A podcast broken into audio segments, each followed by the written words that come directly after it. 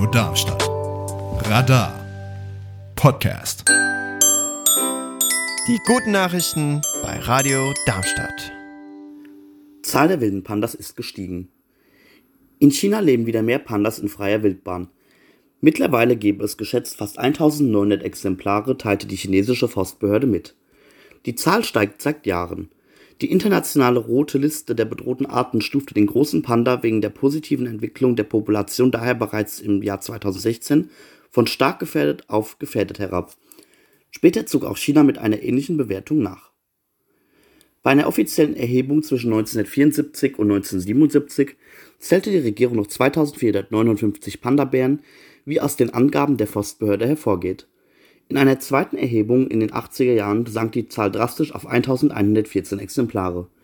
Während der folgenden Untersuchungen zwischen 1999 und 2003 sowie 2011 und 2014 zählte die Regierung jeweils wieder mehr Tiere.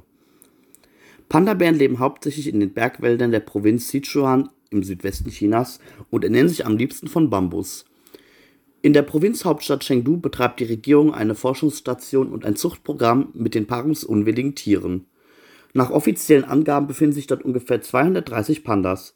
Für Peking sind sie so etwas wie Botschafter im Ausland und werden für viel Geld an andere Länder vermietet, darunter auch an den Berliner Zoo in Deutschland.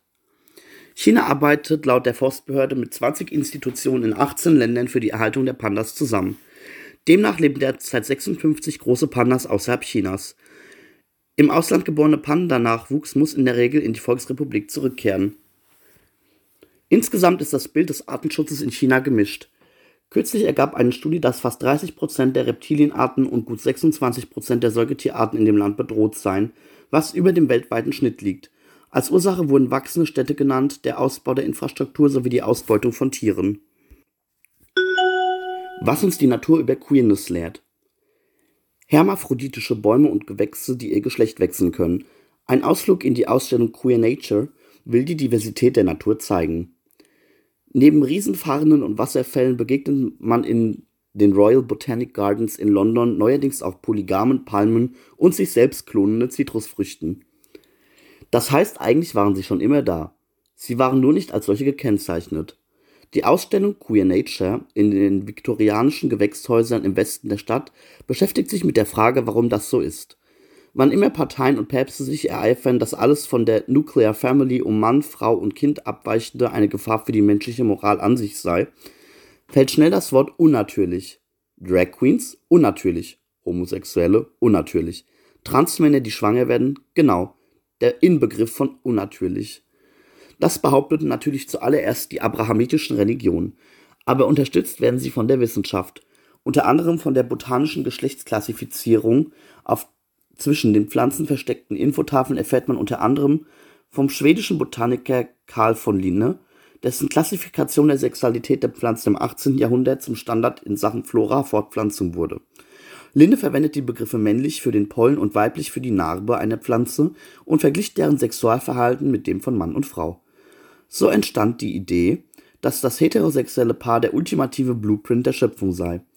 Die Ausstellung setzt Adam und Eva die geballte Queerness der Pflanzen und Pilze entgegen. Pennys wahre Kostenverkäufe weniger stark gesunken. Bei der wahre Kostenaktion des Discounters Penny sind die Verkaufszahlen nicht so stark gesunken wie erwartet.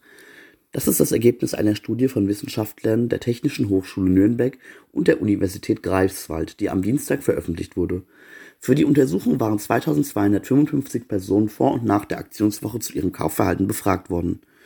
Der Discounter Penny hatte Ende Juli 2023 für eine Woche bei neun ausgewählten Produkten die wahren Preise kassiert, also den Betrag, der bei Berücksichtigung aller durch die Produktion verursachten Umweltschäden eigentlich berechnet werden müsste. Die Produktion vom Käse bis zum Wiener Würstchen wurden dadurch um bis zu 94 Prozent teurer. Bioprodukte erhielten niedrigere Aufschläge. Die Handelskette wollte damit nach eigenen Angaben mehr Bewusstsein für die Umweltbelastungen durch die Lebensmittelproduktion schaffen und eine Debatte anstoßen, auch außerhalb der Penny-Kundschaft. Viele Kunden hätten die Aktion verstanden und unterstützt, sagte ein Sprecher von Penny. So hätten mehr Menschen zu den entsprechenden Produkten gegriffen, als das angesichts der hohen Preisaufschläge zu erwarten gewesen sei. Eine Wiederholung der Ausweitung der Aktion sei vorerst nicht geplant. Dass die Verkaufszahlen nicht so stark gesunken sind wie erwartet, ist den Studienautoren zufolge auch auf die begleitende Wissenschaftskommunikation und die Verbindung mit der Spende zurückzuführen. 84% der Kunden, die die Produkte trotz Preiserhöhung kauften, geben an, dass die Spende ein starker Grund gewesen sei.